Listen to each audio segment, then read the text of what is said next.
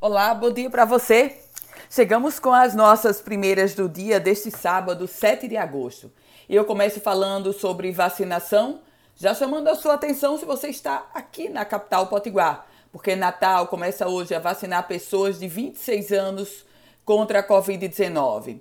Eu lembro a você que essa vacina, a primeira dose, ela está disponível nos drives do SESI, do Palácio dos Esportes, via direta, ginásio Nélio Dias.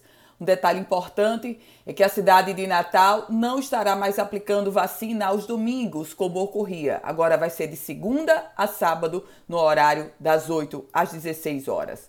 Isso é para falar sobre vacina. Nosso Rio Grande do Norte recebeu mais um lote de vacinas, 36 mil doses. O governo do estado recebeu a primeira de quatro cargas de vacinas contra a Covid-19 que estão sendo aguardadas para desembarcarem até este sábado. O primeiro lote, 36.250 doses. E no decorrer de hoje, outros lotes chegarão. Ao final, nós teremos recebido cerca de 100 mil doses de vacina.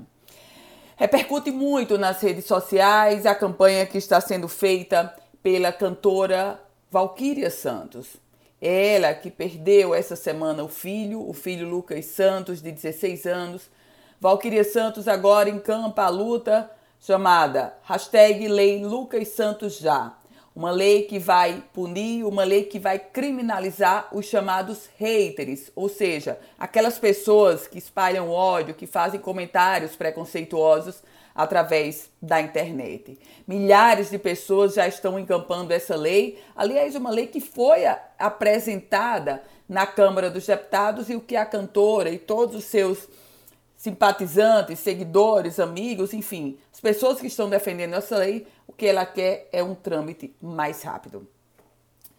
E olha só, mudando um pouquinho de assunto, falando sobre transparência no contexto da administração pública, porque a partir de agora é obrigatória a divulgação do custeio de viagens de agentes públicos, servidores ou colaboradores da administração, seja direta ou indireta do Estado do Rio Grande do Norte. O Poder Executivo sancionou a lei que trata sobre esse tema e determinou as normas para a sua divulgação. Sem dúvida que é um grande ganho para o próprio processo de transparência exigido por toda a população. E amanhã é Dia dos Pais. O comércio vive uma expectativa.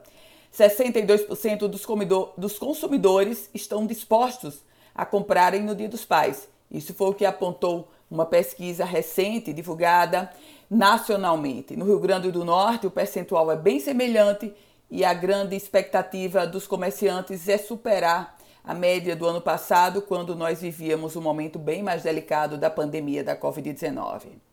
Vou ficando por aqui nessas primeiras do dia deste sábado. A você, um produtivo dia. E a gente volta sempre com as primeiras do dia com Ana Ruth Dantas.